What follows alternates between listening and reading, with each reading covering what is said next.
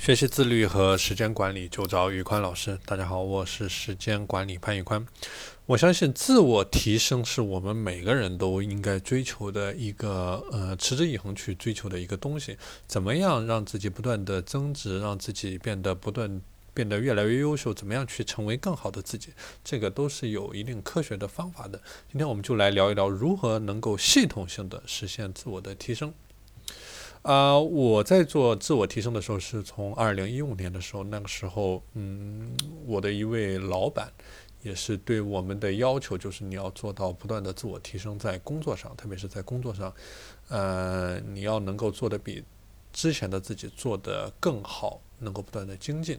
所以说的话，自我提升它分为几个方面，第一个就是你要大量的输入，你要积极的输入。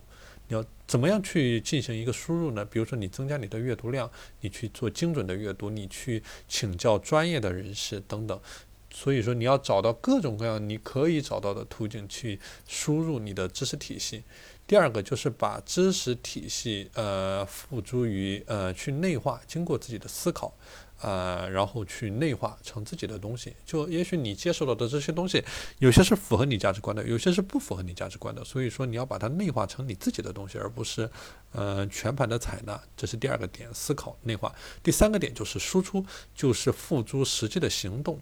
首先，你要这一个建立你的知识体系，就是你要把你输入的这些东西，经过思考转换为你自己的一个知识体系。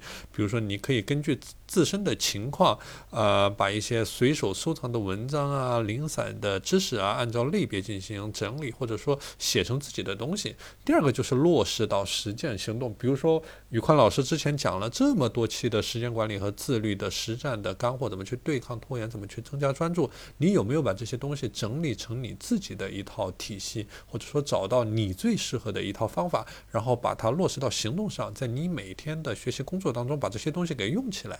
这个是你要去做的。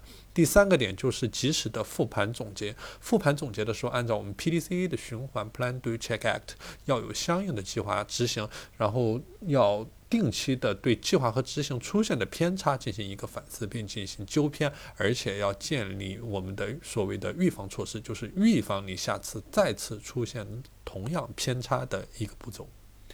好了，今天的内容就和大家分享到这里。大家如果想学习自律和时间管理方面的知识，欢迎添加我的微信 p a n l e o n 一九八八 p a n l e o n 一九八八，我是时间管理潘玉宽，我们下期节目再见。